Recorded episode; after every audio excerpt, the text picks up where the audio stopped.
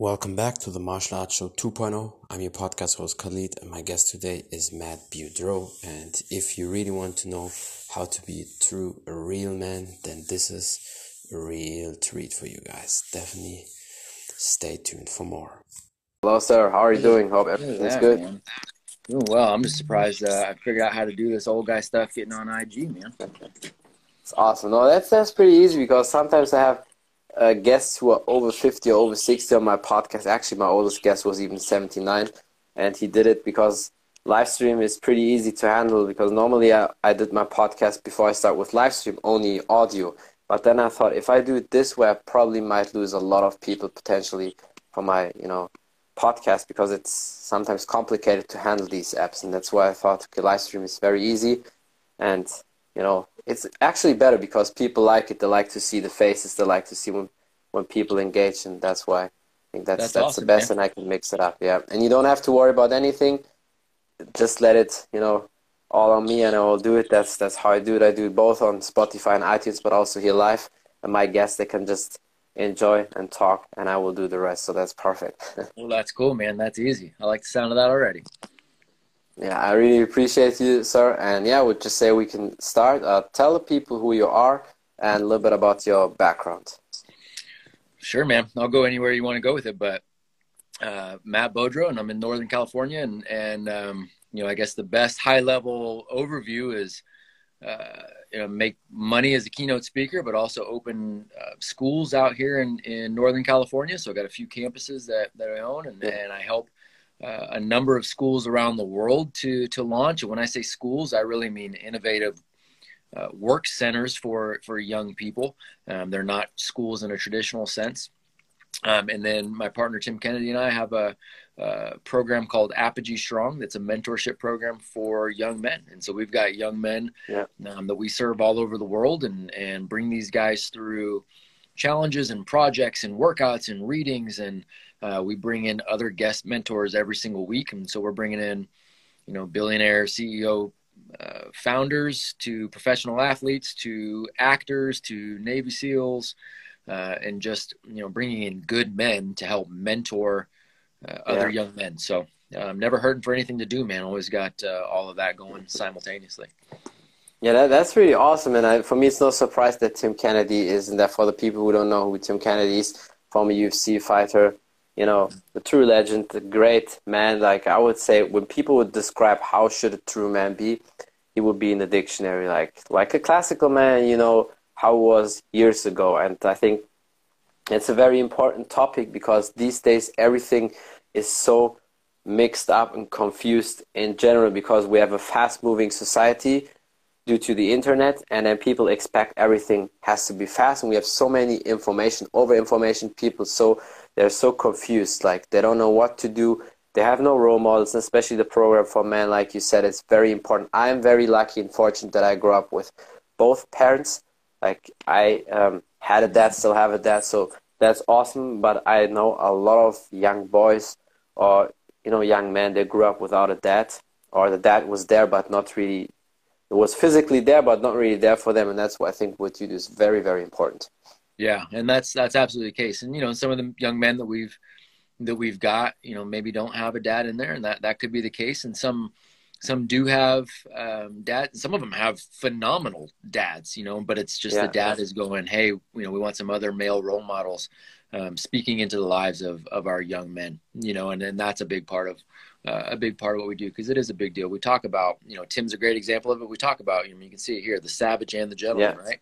We talk about being able to be both, right? And you're going to live the majority of your life in the gentleman um, stage, and we believe in manners, and we believe in saying yes, sir, and no, sir, and yes, ma'am, and no, ma'am, and holding doors and treating Mhm. people right.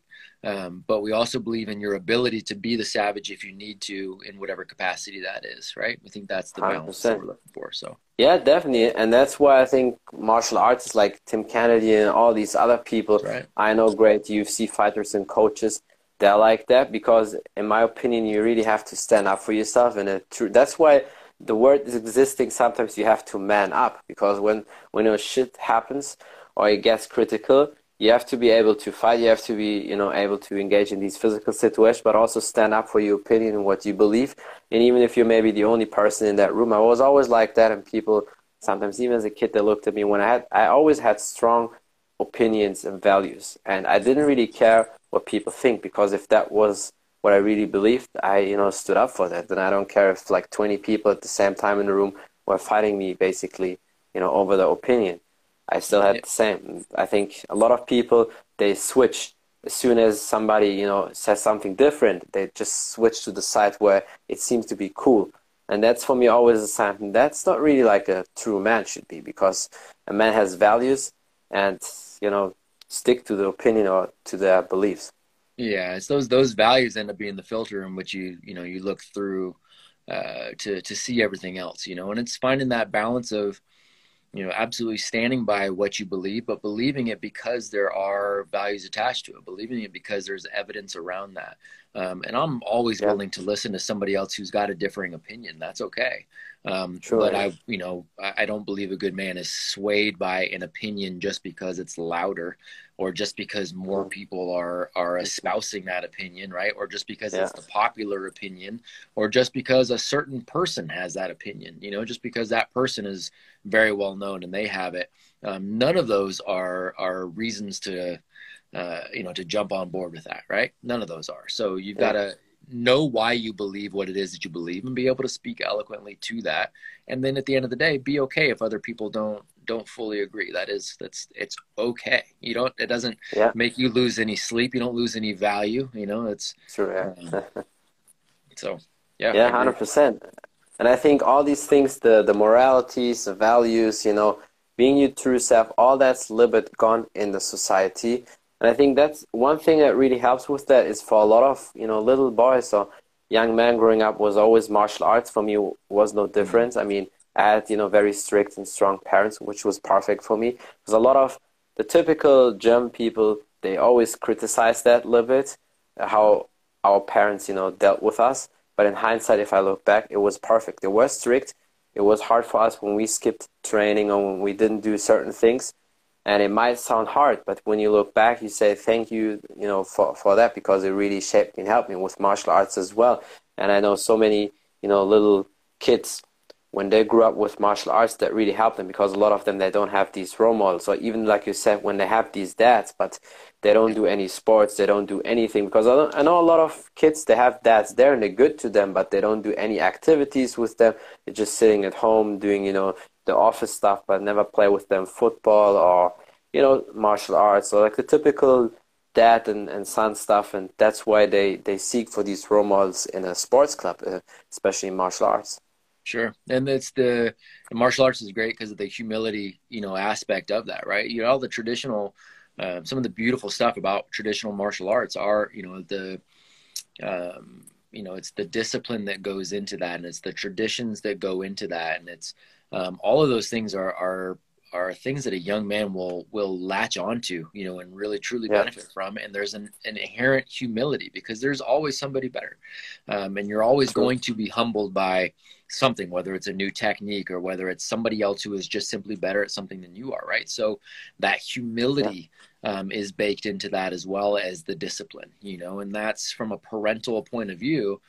Um, there's very little that we want to impart on on your young heroes that you are raising other than things like discipline and things like humility. And I don't mean discipline from a sense of like, you know, you've got to spank your kids. That's not what I'm talking about. People always yeah, ask me, you know, I don't people ask me all the time like how how uh, do you discipline your children because they're just so happy and calm and well behaved and I was telling them like I don't have to discipline my kids.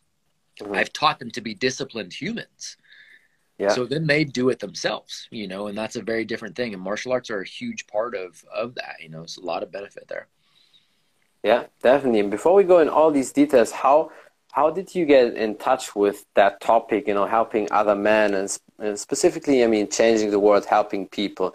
Did you have a rough childhood, or did you have also a little bit that sense? Okay, maybe you need a male role model. Or how did you uh, come up with that idea, helping young men or men in general? Yeah, it's a good it's a good question, man. Um, you know, I had a uh, the childhood was it was fine. You know, it was uh, my parents were you know, my my mom is a phenomenal woman. My dad was a rough, um, was a little bit of a rough guy, um, and he and I don't have a relationship, you know, anymore because he was um, he was he was rough. He was a he was a, a harder guy to deal with, and um, you know I learned now that he's just battling his own demons, right? So there was that yeah, there was that part of it where you know I, I definitely was the uh, you know the stereotypical kind of the young guy who liked sports, who liked to fight, who liked to you know, and I was involved in martial arts from a very early age too. So I credit that to a lot of the disciplinary part that you know kept me out of trouble more often than not, right? Yeah. Um, so that part was definitely there, but really my foray into it happened more because of of uh, business, believe it or not. And so going into um, education and going into speaking, you know, getting to work with Fortune 500 companies and getting to work in the education system, the the the bridge that I saw that was connecting them both was really ineffective young people in general.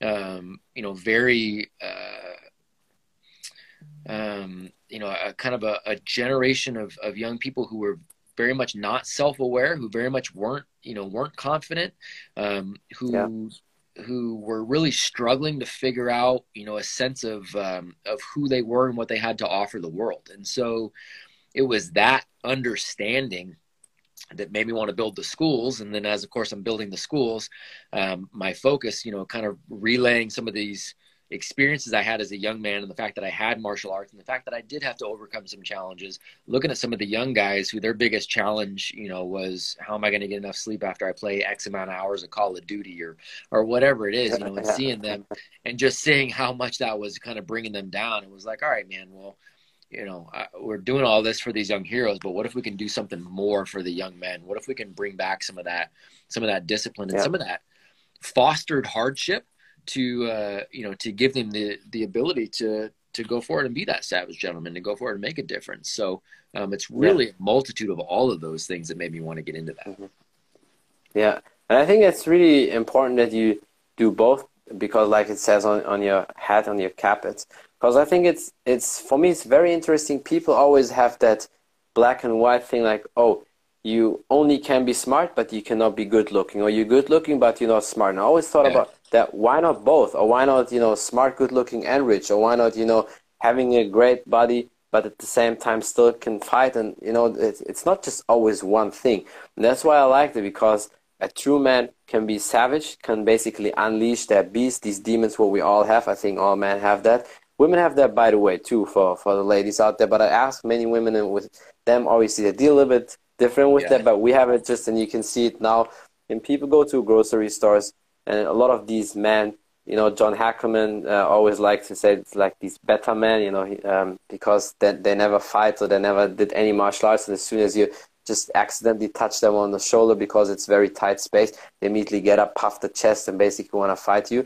But you know, these are the typical dudes. They never did it. So, and we all have these these beasts and demons we control it when we train as soon as I'm finished with my training, everything is out. But then at the same time, we also have that gentleman side in us. And that's again, we, we should have both. And people can have more than one, you know, aspect or one more than one facade, like a lot of things what you can have. That's right. And, you know, I, I lean very much towards, um, you know, I know Jordan Peterson and, and Nietzsche, yeah. and they talk He's about, very good with it. Yeah. Yeah, very much so. And they talk about the fact that, you know, a good man has to have the ability to be dangerous, uh-huh. right? Otherwise, um, you know, if you don't have that side, then you're just then you're harmless, and and uh-huh. it's hard to claim the virtue of being a good person if you're not choosing good. If you're just by yeah. default harmless, that's a different thing, right? If you have the ability to be an absolute monster, but you keep that under control, that's yeah. a whole different thing. Then you're choosing that virtue of being good, but you still have the ability. And again, you know, that example you gave of, you know, kind of running to somebody and they get all puffed up and, and all that kind of stuff. That's an arrogance yeah. that's usually born of really a lack of self confidence, right? And it's a lack of self confidence because they've never actually done anything. Yeah. Right. When you do something, that's one mm-hmm. of the, you know, beautiful things about you know martial arts that we've been talking about is the, you got the humility side of it you're always going to you know have that humility piece but you're also going to gain so much more self-awareness right you learn yeah. who you are in the midst of a fight you just you get to learn you 100% and you don't yeah. learn yourself that that same way in any other scenario. I've never been in another scenario where I've learned more about myself in that way, right? And so, um, you know, it's all of all of those things play into it. Yeah. No, definitely. That's that's very important and very true. You really learn it in these situations. That's why I think martial arts is brilliant because it really teaches you all that, and you can basically control it.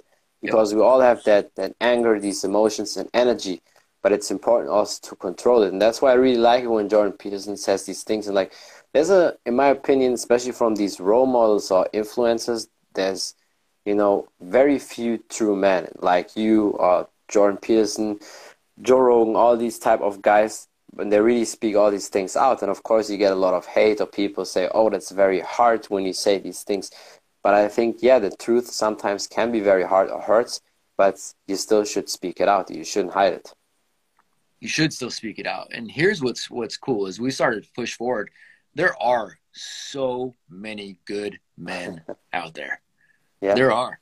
There are so many real savage gentlemen out there. There are so many men who are highly capable, True. highly caring. Um, they're phenomenal in in every aspect, right? You're talking about having those balances. I know so many, you know, I've gotten to know so many good men who are phenomenal when it comes to business. They're phenomenal when it comes to their physical health. They're phenomenal when it comes to their relationships and the way they treat people. They're phenomenal in the way, um, you know, that they operate their spiritual lives. There are really good men out there, and I think what you find is with all those good men, what they truly care about too, a piece of that is helping other men be all of those things. It is not, you know, we're not trying to build these one trick ponies. You know what I mean? And yeah, yeah so we got Ray, Ray Care down there in the group, man. That's a prime yeah. example.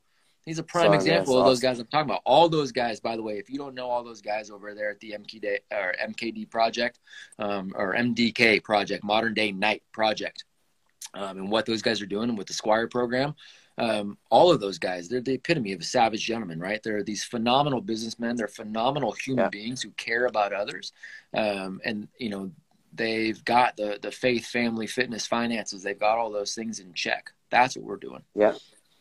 That's true. And I think really when you truly want to be successful and in general achieve all your goals, you should have, you should have it all.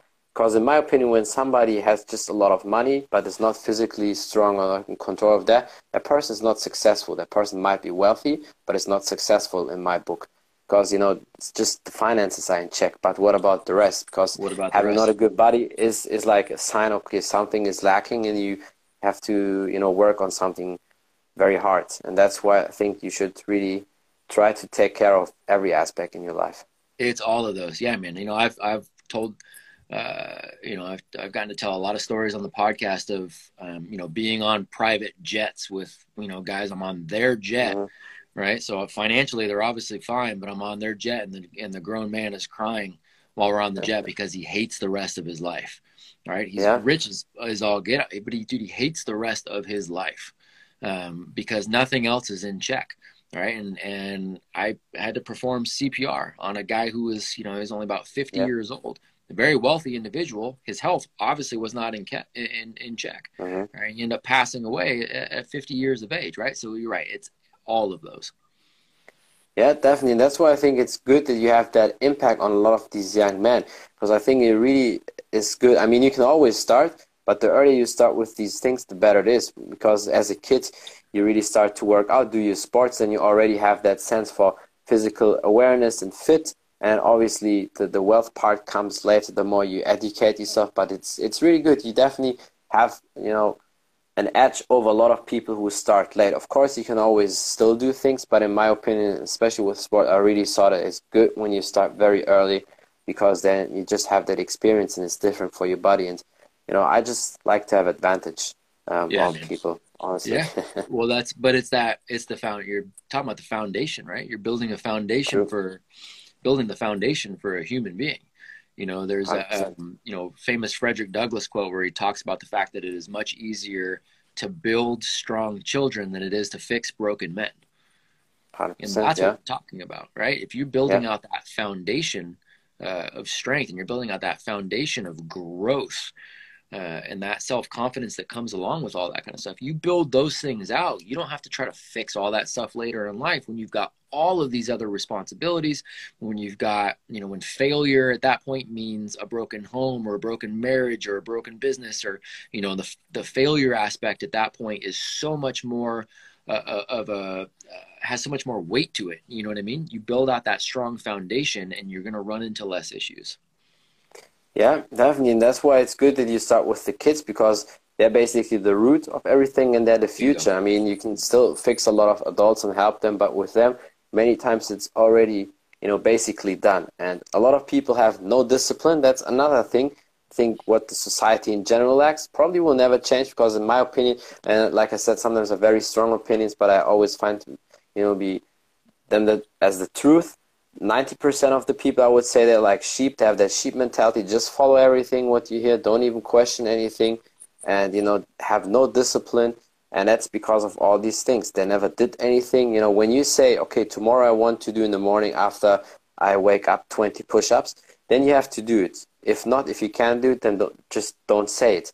I think mm-hmm. that's why people have a lot of confidence issues because you always break the promises towards yourself. When you say i want to do push-ups tomorrow i will read 20 you know pages of a book and you never do these things that's why people especially men have no confidence and and i think I mean, you can always fake the confidence so people look like, oh, that person is confident, but bring that person in the, in the room and talk to that person or, you know, in front of people and you will see how they truly are. And a true man, like you or other amazing men and savages, they have that confidence because you already, you always did what you said or you never basically broke the promises towards yourself and that's it man. And confidence confidence is only born out of experience right? It's born out of you maintaining those promises to yourself and others and it's born out of experience.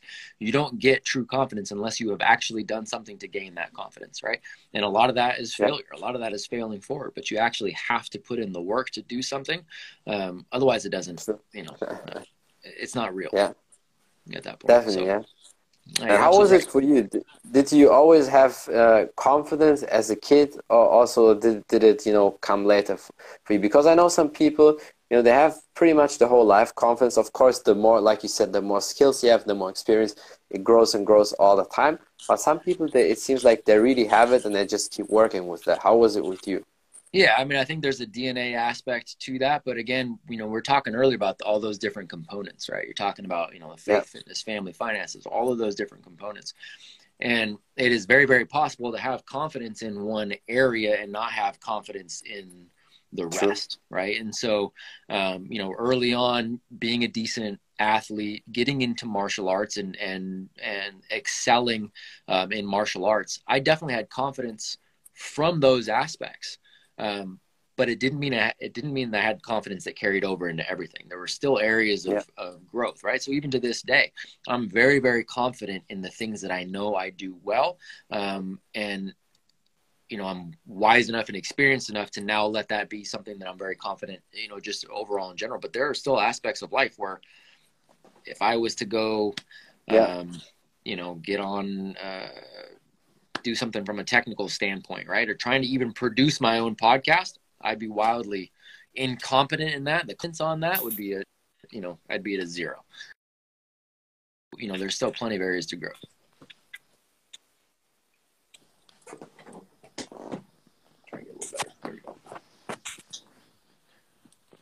Is it cutting out? It was cutting out a little bit.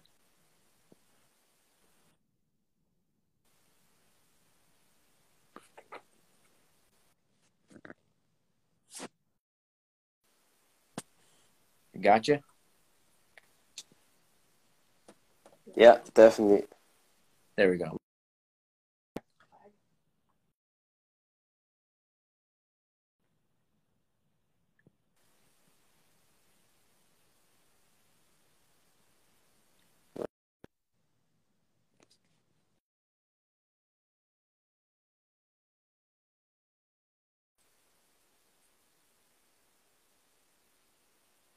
Okay, guys, can you still hear him or see him? Okay, let's see. I think there was a little connection issue. Let's try to bring him back again quick.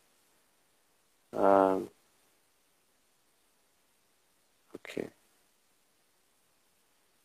I will just cut that minute out, but I think the rest should work.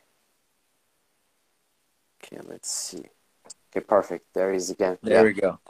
Yeah, yeah, I, definitely heard the, the last part what you said when you said, yeah, you have confidence in the areas where you're good, but of course in the rest you still work on it. And that's I think also a good sign and that speaks for you and that's again like a sign to be a true good man. All these things what we don't know, that's no problem. We just work on it and with the time we have more and more confidence.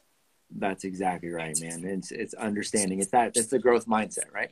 I don't know how to produce my podcast. If I had to learn, could I do it? Of course I could. Do I let the fact that I have zero ability to do that right now, you know, impact me overall and just look at myself and go, "Oh my gosh, man, I'm just a, you know, I'm an incompetent buffoon." Well, of course not, you know. And so, um, but that again, that's experience, and it takes time to do Yeah. that, and it's and it's you take time to gather those experiences when we're working with our young people you know one of the, one of the adages that we we talk to them about all the time is that you know it is we say it's fire aim ready it's not ready aim fire we say it's the other way Yeah. you got to fire first you got to go do start doing something gather those experiences the experiences will let you then start to focus and learn some things both about yourself and about the world right and Mhm. then you can get closer to being ready at being proficient or confident within a um, you know within a certain area Yeah. yeah. No, that's that's exact. That's very important. People should definitely take notes there because a lot of people overthink. They always overthink and make the plan of the plan and never execute. And sometimes it's very important just to start.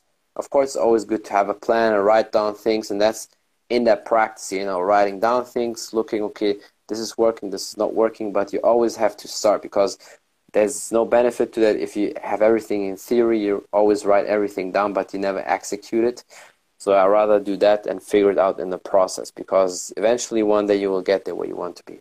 That's exactly right, man. And that's one of the, you know, one of the issues that I have with um, academia at times, uh, not Yeah. always, but at times, A lot of you times. know, is that you've got a lot of people that speak about academic theory versus practical application. And, and when those Yeah. things don't align, then what are we doing? You know, we're kind of making stuff up. I had a, um, I had a, uh, Yale MBA professor um, that I was speaking with not too long ago. Um, much smarter individual than I am, um, and he's you know teaches at Yale's School of Business, and um, he was telling me how one of the ways that I run, you know, one of my organizations, the the style in which I run that um, was going to be uh, ineffective. Doesn't matter that we're profitable and and it's a seven figure business. He's just saying no, it's that's ineffective.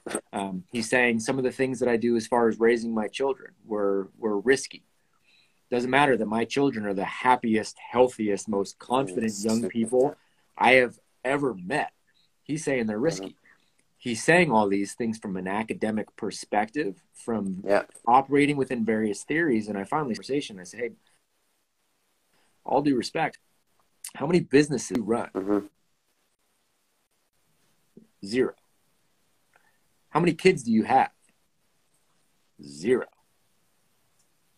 Right, and so he's speaking from a, a you know a position of theory versus versus practicality versus application. it should work. Frozen again.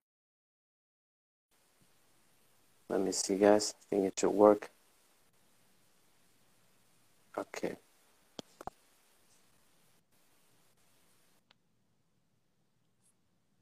Got me back.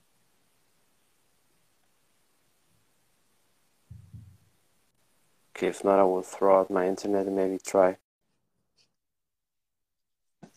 my phone. Okay, there you go. Yeah, I definitely I heard what you said with the academic perspective of the you know professor.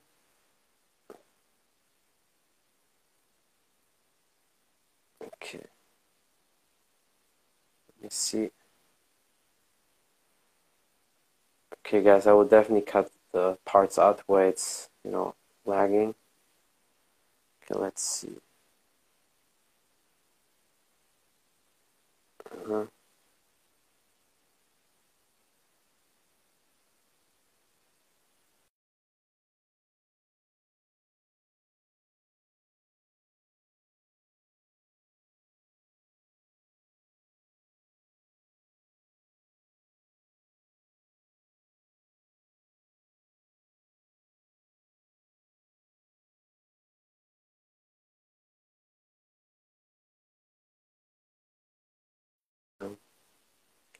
Go.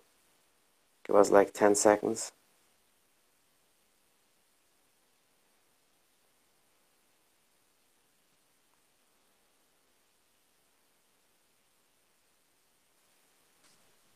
Okay, there we go again. Yeah, perfect. Yeah, you, you said that with the academic perspective perspective of the professor, you know how you raise the kids up and everything. Right. And yeah, I think that's that's so true. That there really is a typical theory thing. People have it all in the books and the theory, and they think, oh, it's wrong what you're doing. But I think it's oh, it should be a mix of you know, book or theory, science, but also practical advice. And from your practical perspective or standpoint, everything what you did with your kids is perfect. And some of these people, especially teachers or professors, sometimes if they are not experienced in these fields because they just study and read, but you know they don't work out, they don't help the kids to be true men or you know handle uh, you know conflict situation. Of course, and, you know. that was the thing, right? Like he was giving me all the theory. He he'd run zero businesses. He has zero children you know, and so we take too many, um, we give too much credence sometimes to to those perspectives if they're not backed up by theory. So you know.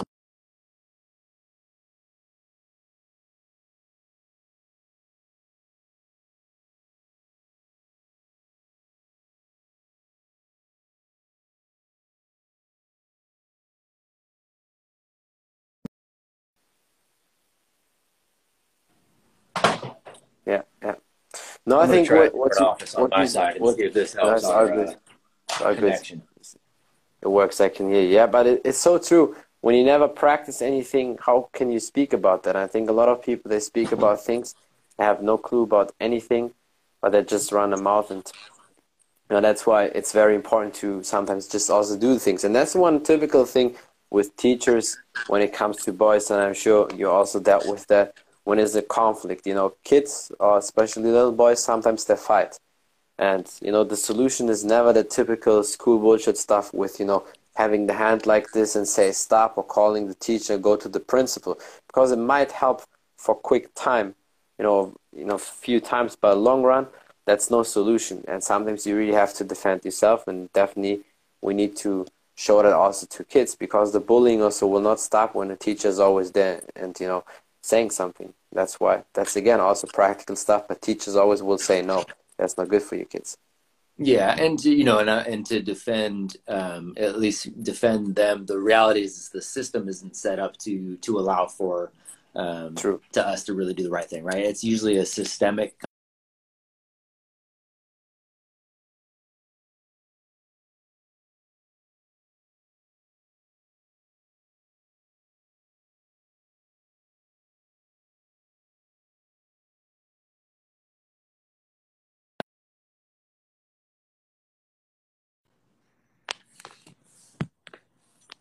the system is there you know sometimes i really think the system is there for for people to just be in the system.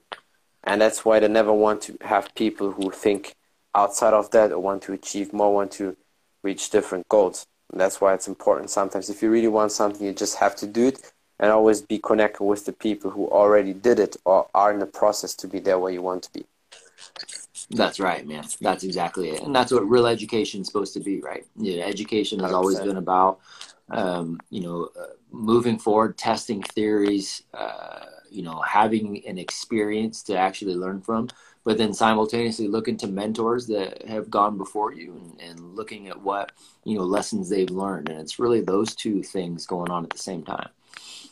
Yeah, definitely, and I think that's why what you do is so important and very good because it really helps a lot of people, and that's like a true life school what you do. Because you know people learn the true skills the skills what they want and what they need. And with normal school education it's all good but you know there's still a lot of things what we have to learn and, and bring on top of that. And i think it's also good what you do with the podcast you influence a lot of people there's a lot of advice there's always a lot of help um, tell people where they can find you uh, what's your podcast about and so how they can help you or get connected with you Thanks, man. I appreciate that. Yeah, the podcast is called The Essential Eleven, and um, cool thing about the podcast is that you know we we took questions from young people, right? We took questions from young people, thirteen to twenty-two, and um, just said, hey, you know, what do you guys want to know? We're going to go to these superstars, and what do you want to hear from them? And so um, we cultivated their top questions. Uh, and so then we get to go to professional, you know, athletes and, and military leaders and CEOs and actors and musicians and, um, you know, just get to ask them those questions, right, from those young people. So the Essential 11 um, has been something that's been wildly successful uh, it just kind of spreading the word of what young people are really looking for, what young people are really capable of, as well as what the world is looking for from these young people, right? So that we can all kind of come together and, and um, just kind of raise the stakes for these young folks and, and show that we believe in them. So yeah. Um, that's been that's been a, it's been a blast, man. Yeah, I mean it's definitely awesome what you do, and I think a lot of people should you know check that out, especially for all the men or in general. You know, when they have little kids, boys, they should definitely introduce that to them. And uh, is there anything else you want to say? Maybe some last advices or something you want to promote, sir? You know, I mean, uh, honest, check out what we're doing on. You know, the podcast is great. Anything on IG is is great. Checking out Apogee Strong is great. Like all those things are fantastic. Um, but you know, the biggest biggest piece of advice that I can uh, that I can give everybody is is especially if you're raising a young person is that they're going to do what you do before they ever do what you say. You know, so the biggest thing yeah. for the adults out there is to you know, like we were talking about earlier, keep those promises to yourself. You be a disciplined individual. You treat people well. You become wildly capable. Um, you become, you know, extremely humble. Like you bring all of those things to the table. When you can do that, they're going to mimic that first. Um, so, you know, first and foremost, man, just be the person you want them to be, and and uh, you'll be on the right track.